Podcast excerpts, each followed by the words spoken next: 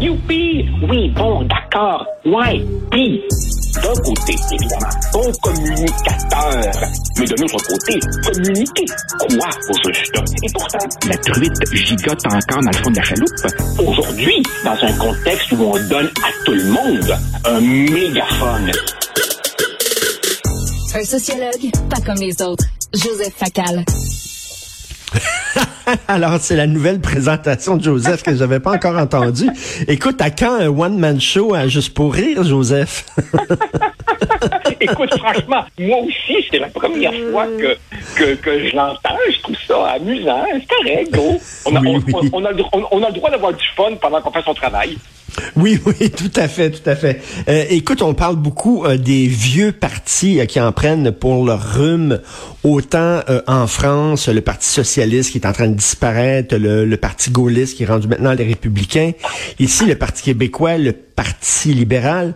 Euh, Joseph, je suis très sévère des fois sur les jeunes et tout ça, mais est-ce que ce n'est pas le propre de la vie que Lorsque tu étais jeune, tes causes n'étaient pas les causes de tes parents? Hein? Euh, tu avais tes causes à toi. Et bon, n'est-ce pas normal que les jeunes disent, ben, ces vieux partis-là apportaient de vieilles réponses à de vieilles questions. Nous, ce n'est plus la langue, ce n'est plus la culture, ce n'est plus la souveraineté du Québec, c'est la diversité, c'est les minorités, c'est l'antiracisme, c'est l'environnement. La roue tourne, n'est-ce pas normal? C'est normal, c'est compréhensible, mais je crois, Richard, que le glissement à ne pas commettre, c'est d'en déduire faussement que s'ils pensent différemment, c'est qu'ils ont forcément raison et que leurs aînés ont forcément tort.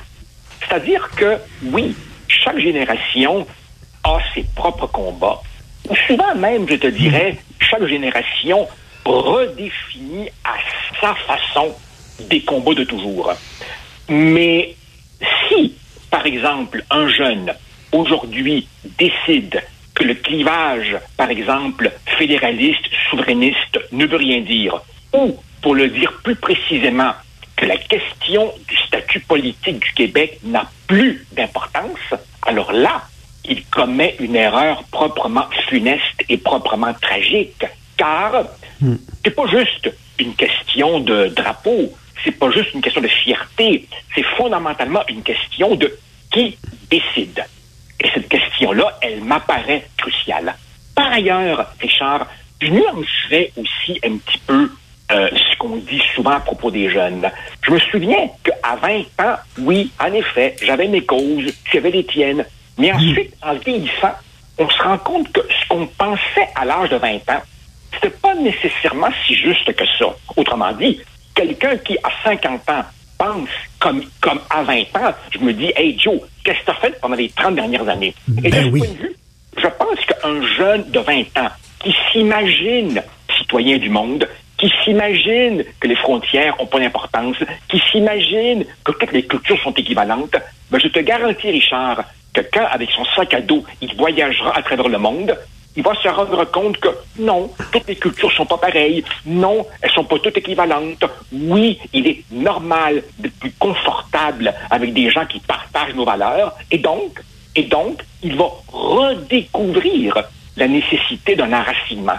Il va découvrir qu'il faut que tu aies quelque part dans le monde un endroit dont tu pourras dire chez moi.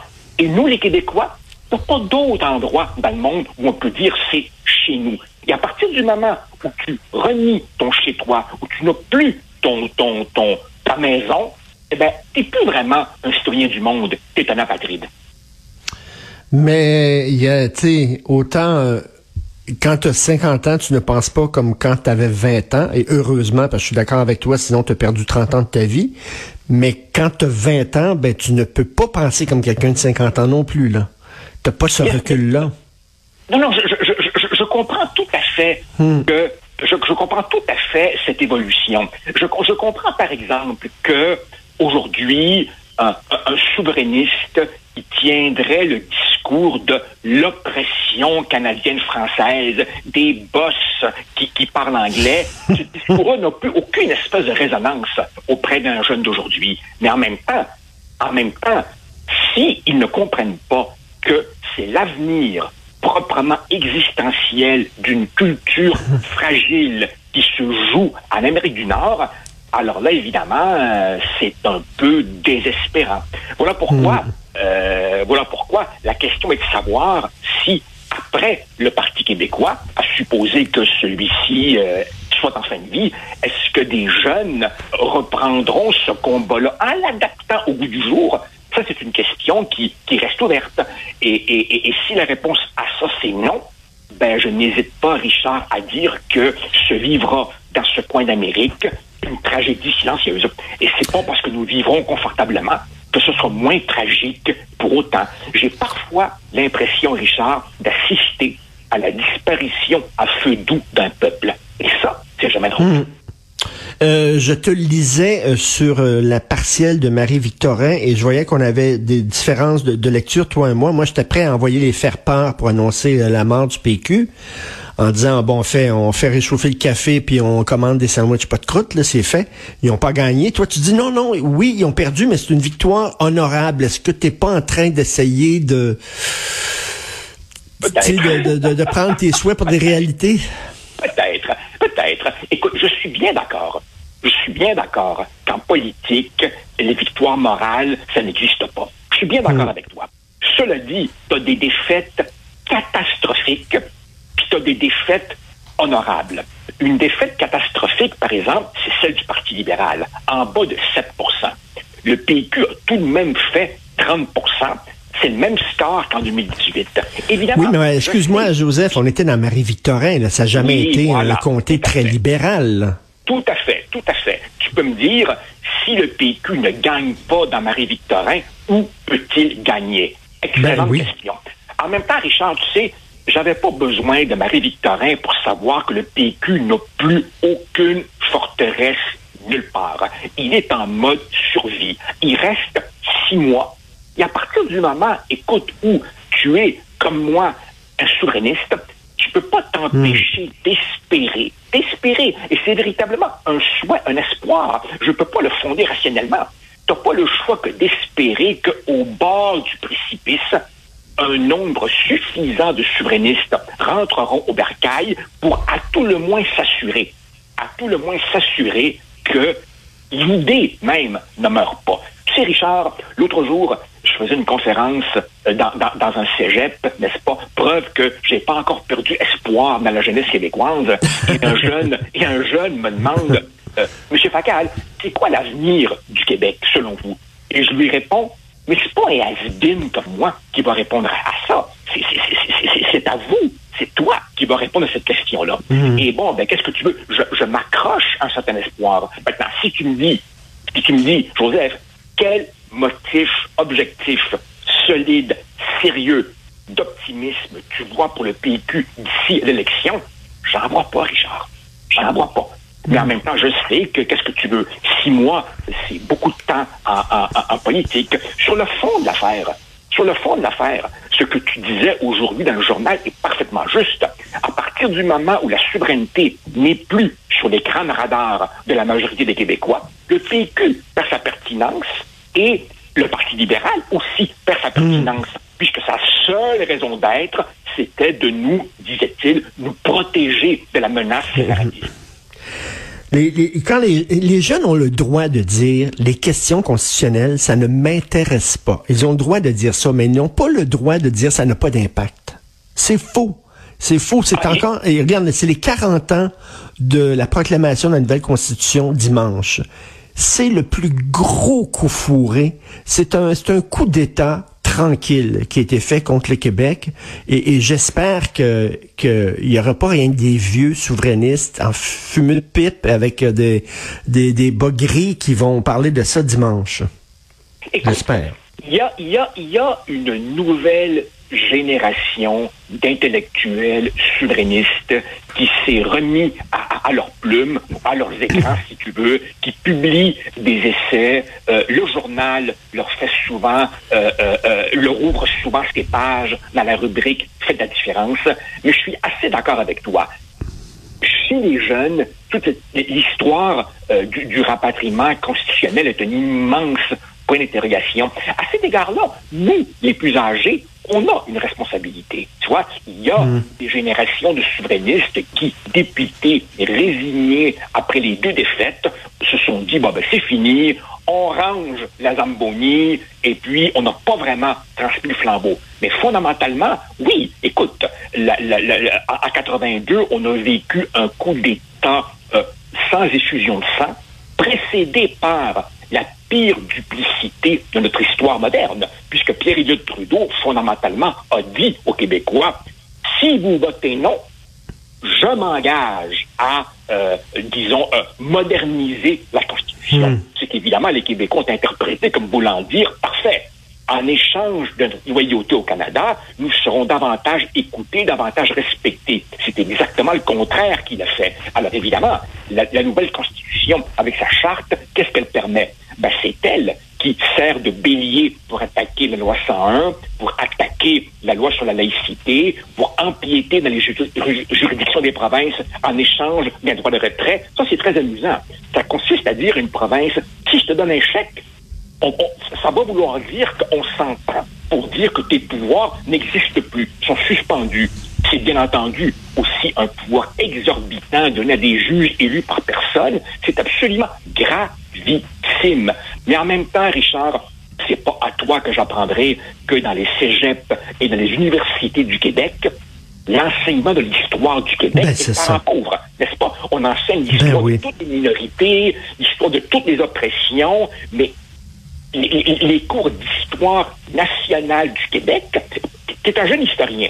Tu choisis l'histoire du Québec, mais tu te condamnes à, à la marginalité professionnelle. On est rendu là. Et qu- qu'est-ce que tu dirais à un jeune qui dit tout ça c'est dérisoire par rapport à ce qui se passe en Ukraine? Voici un pays qui est vraiment attaqué. Alors tout le reste c'est dérisoire. Puis on vit au paradis comparativement à 99% des pays. Tu répondrais quoi à ces jeunes-là? C'est un argument absolument terrible parce qu'il contient une part de vérité. C'est évident que notre situation, euh, notre situation est euh, relativement confortable en comparaison, des, en comparaison de celle des gens qui reçoivent des bombes pour la tête. D'ailleurs, cela a toujours été un des, euh, des handicaps du projet souverainiste. Rappelle-toi, René Lévesque lui-même disait « Je reconnais que le Canada, euh, euh, c'est pas le goulag ». Ce sont ses mots exacts. Oui. Autrement dit, pour beaucoup de Québécois, la souveraineté apparaît comme souhaitable, mais pas absolument nécessaire parce qu'elle est- perçue comme un changement trop radical pour un régime qui, finalement, somme toute, nous assure nos trois repas par jour. Maintenant, cela dit, Richard, si on commence à faire une liste hiérarchique Ben oui. Ben oui. des malheurs des peuples à travers l'histoire, là quoi, on ferait un top 10 des pires génocides, et la logique de cela voudrait dire, ah ben parce que t'es pas persécuté chez vous, il faut que tu te taises. Euh, non, Ben oui. non. Euh, non, chaque peuple, qu'est-ce que tu veux, prend des décisions à, partir de sa situation X à un moment Y. Et nos combats ici n'empêchent pas une énorme solidarité avec les peuples qui souffrent ailleurs. Et euh, c'est la responsabilité des, des, des- peut-être des plus vieux justement de, de rappeler aux plus jeunes, étant donné qu'on le fait pas dans les écoles, qu'on le fait pas dans les cégeps, euh, c'est quoi exactement le rapatriement de la Constitution? Qu'est-ce que ça veut dire? C'est quoi les impacts? Euh, Il y a des impacts concrets. Euh, les gouvernements juges, ben c'est c'est justement c'est c'est suite à ça euh, la charte des droits qui nous euh, enferme dans une camisole de force. Faut leur rappeler, faut Bien sûr, faire et- la job d'éducation. Et, et- et n'oublie pas, n'oublie pas, non seulement ce fut un coup d'État non sanglant, non seulement euh, ce fut euh, un, un- un- mensonge, mais rappelle-toi, l'historien Frédéric Bastien a montré, noir sur blanc, que pendant tout le processus, le juge en chef, Borolaskin, refilait des informations confidentielles au pouvoir politique. Non, et- et le pire de cela, c'est que ce pacte qui n'a jamais été ratifié par aucun gouvernement du Québec, ni libéral, ni péquiste, ni caquiste, s'applique malgré tout. Richard, parmi les gens qui nous écoutent, que penserait quelqu'un qui se ferait dire tu es assujetti à un contrat même si tu ne l'as pas signé? Mais bon, évidemment, c'est une démonstration longue, compliquée, laborieuse, d'autant plus laborieuse que pour un jeune, si tu veux, de 20 ans, il n'a même pas les antécédents, il n'a même pas les points de repère pour, pour comprendre cela. Donc, évidemment, on part de très loin et je ne nie pas que la côte est abrupte, mais on trouve encore en nous des ressources pour résister et, et se battre, ou bien, ben, ou bien, ou bien quoi? C'est quoi l'alternative? Disparaître feu doux? Devenir d'abord acadien, puis ensuite cajun? Je trouve que ce serait absolument tragique. Tout à fait. Euh, je conseille aux gens, bien sûr, d'aller lire ton texte La France et nous, si proches, si éloignés, qui parle justement de la mort des vieux partis et euh, du, euh, du, débat gauche-droite qui peut être remplacé en France et ici, souverainiste, fédéraliste. Donc, merci et bon long week-end de Pâques, merci. Joseph. Merci bien, Richard. Au revoir. Merci, Bonne journée. Au revoir.